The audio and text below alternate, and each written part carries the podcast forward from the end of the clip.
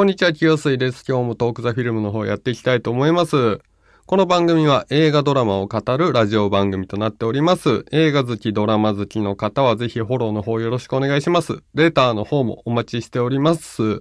で、本日、えーお話ししたい映画は劇場ですね。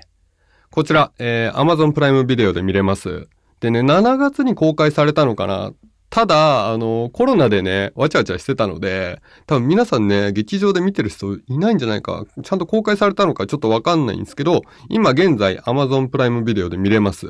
で、監督、雪貞勲監督です。えー、皆さん知ってると思いますが、えー、ゴーや、世界の中心で愛を叫ぶや、ピンクとグレーなどを手掛けた監督。で、主演、山崎健人さん。で、お相手役が松岡真由さんですね。で、これ原作が、あの、又吉さん、えー、お笑い芸人の又吉さん。あの、あの人がね、原作書いた、えー、映画版になっています。で、結論をね、最初に言いたいんですが、まあ結論的にこの映画を言うと、えー人生経験によってね、評価が多分分かれると思うんですよね。僕はね、ちょっとね、長田、えー主人公が長田と言うんですよ。山崎賢人さんが演じている。この人のような人生をちょっとね、送ってたことがあるので、すごく分かって心に刺さりました。で、あのーまあ、映画の出来とかもいろいろあるんですけど、まあ、ちょっと自分と重ねてしまった部分もあるので、結構釘付けになりましたね。あの見ててね、結末もわかるし、辛い部分もあるしっていう感じで、あの非常に面白かったです。ただ、こういう人生経験がない人、結構手堅く生きてる方は、多分ね、あんまり共感できないんじゃないのかなと思います。はい。なので、結構評価が分かれる映画なんじゃないのかなと思っています。でね、又吉さんがね、あの、珍しく、えー恋愛小説を、まあ、初めてなのかな？書いたみたいで、まあ、異例の大ヒットをね、原作は出しています。はい。では、あらすじ行きましょう。えーあらすじなんですが、夢を叶えることが君を幸せにすることだと思ってた。っていうふうにね、永田はね、ずっと思ってるんですよ。で、演劇を通してね、世界に立ち向かう永田と彼をね、支えたいと願う咲。この二人の恋愛ドラマですね。で、中学のね、友人と立ち上げた劇団愚かでね、脚本演出をね、やっている主人公永田がいるんですよ。でね、でもね、前衛的なね、作風でね、まあ上映するごとにね、結構批判されちゃうんですよね。あれは、あつまんないだの、なんか分かってないだの。ちょっとあの、要するにさ、あの、アーティストっぽくなればなるほどさ、世間一般からどんどんかけ離れていってしまう、みたいな感じのものだと思ってください。で、客足もね、全然伸びなくて、まあ劇団員もね、永田のことをね、だんだん見放していってしまうんですよね。で、ほぼね、解散状態で、で、まあそういう中で、えーまあ現実とね、演劇に対する理想、まあ永田の中ですごい葛藤してるんですよ。で、まあ葛藤とともにね、こういう状態になると、まあ孤独になってしまいます。で、そんなある日にね、永田ね、街でブラブラしてたんですけど、自分と同じスニーカーを履いているサキってこうね、見かけてね、声をかけるんですよね。で、自分でもね、驚くほど積極的に、えー、サキに声をかけます。永田って人物はね、めちゃめちゃ、あの、人見知りで、まあ、人とコミュニケーション取るのが本当嫌いな人間なんですよ。なんですが、サキを見た時に、すごくね、もう、積極的に、まあ、俗に言うナンパをするんですよね。で、そっからサキと永田が出会います。で、さっきはね、最初ね、戸惑うんですけど、まあ、永田の様子がね、おかしいから放っておけなくて、まあ、喫茶店に一緒に入るんですよね。で、さっきはさっきで女優になる夢をね、抱いて上京してきたんですよ。で、服飾の大学に通ってる学生で、で、永田は最初に言った通り、まあ、劇団立ち上げて、脚本とか演出をやっている人っていうので、まあ、二人ともね、元は夢を追いかけてる人なんですが、あの、二人でね、一緒に住み始めて、さっきはね、あの、自分の夢をね、重ねるようにね、ちょっとね、永田をね、応援し始めるんですよね。もうさっきはもう自分の夢は一回捨てて、もう永田のことをもうずっとサポートするっていう存在になります。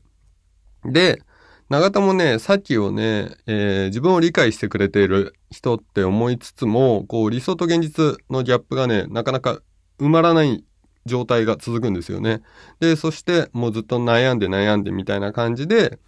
あのー二人でね、ずっと過ごしていくんですが、これね、時代背景はね、おそらく2000年から、えー2010年の間なんじゃないのかなって思います。えっとね、携帯がね、ガラケーなんですよね。だからおそらく2000年ぐらいで、で、言っても2010年ぐらいの、まあ、6年から10年ぐらいの間を描いてんじゃないのかなと思います。で、あの、さっきはね、もう長田をね、支えるんですが、まあ、見方によっては甘やかすとも言えるんですよね。で、支えれば支えるほど、長田がダメになっていくんですよね。で、現実がどんどん迫ってきて、さっきも年を取っていくので、なので、こう、今のままの自分じゃいられなくなるんですよね、さっきは。長田はずっと出会った当初と変わってないんですけど、で、これを見てるとやっぱ時間というものはね、残酷だなと思って、若いうちは、まあいろんなね、こともチャレンジできるし、体力もあるしっていうので、こう、いろいろね、許容できるものがだんだんね、許容できなくなってきて、先がね、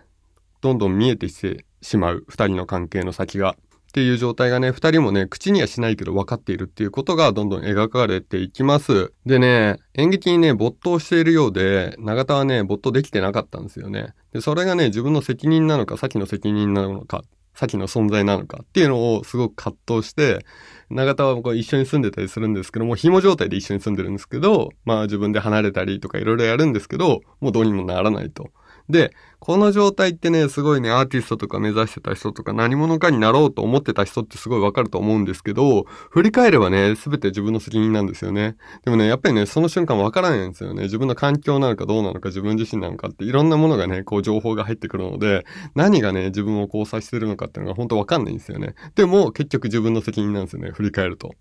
で、まあこういうことをずっとね、こう繰り返して何年もね、経ってしまうっていう内容なんですけど、まあ、その、共感できない人からすれば、この長田って人は、すごくクソなダメ男に見えると思います。で、先がかわいそうになると思います。単純に。だけど、何者かをね、目指した人間であれば、まあ誰しもがね、体験してる可能性が高いもの。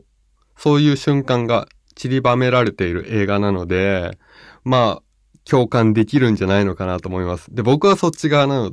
ので、すごく共感できた映画でした。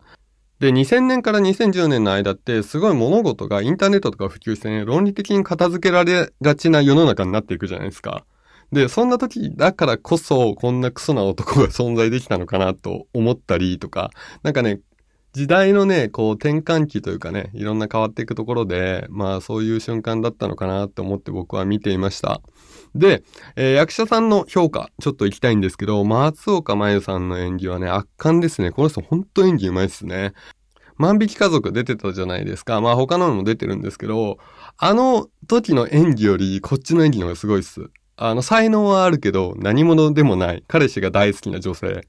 で、本当に何者でもない、その辺にいるもうほんと彼氏を支えている女性っていう存在になりきってて、松岡真優っていう状態がもう1%も入ってないです。だから本当にこの人演技上手いんだと思う。本当えっとね、男性で言うとね、加瀬亮さんレベルというか、なんて言うんだろう、比べるのはちょっと失礼かもしれないんですけど、加瀬亮さんを最初に見た時と同じぐらいの衝撃のある演技をしてるので、これを見るだけでもすごい、えー、価値のある映画になっていますね。で、山崎健人さんなんですけど、この方ね、僕はあんまり演技上手じゃないかなと思っているとこあるんですけど、えっ、ー、とね、今回コミュ障っていう設定だったので、その演技力が減ったなとこがちょっと生きてる。こういい感じになってるっていう部分があったんですよね。だから、こう、今までの山崎健人さん見て、ちょっとルックスだけじゃんとか、ちょっと思ってる人がいたら、ちょっと今回のは結構ハマってる感じはします。ただ、その前提として、以前よりはすごく上達している、あの作品出ることによって、たくさん重ねていくことによって、演技自体はこう上達しているっていうのがあるので、まあだから今回はね、よくハマってたんじゃないのかなと思います。あの、今までのアベレージで考えたらね。という感じで、特にね、松岡真由さんの演技圧巻なので、これはぜひ皆さんに見てほしいなと思います。はい。てなわけで、今回ね、劇場のお話でした。えー、何者かになろうとして、えー、なれない、なれるのか、えー、自分との葛藤、などをね、細かく描いてある、リアルのある映画になってるので、まあ過去の自分と照らし合わせるのもいいですし、今の自分と照らし合わせるのもいいと思うので、ぜひね、共感できる方はね、この映画見てください。というわけで今回のラジオはこの辺で終わりにしたいと思います。またね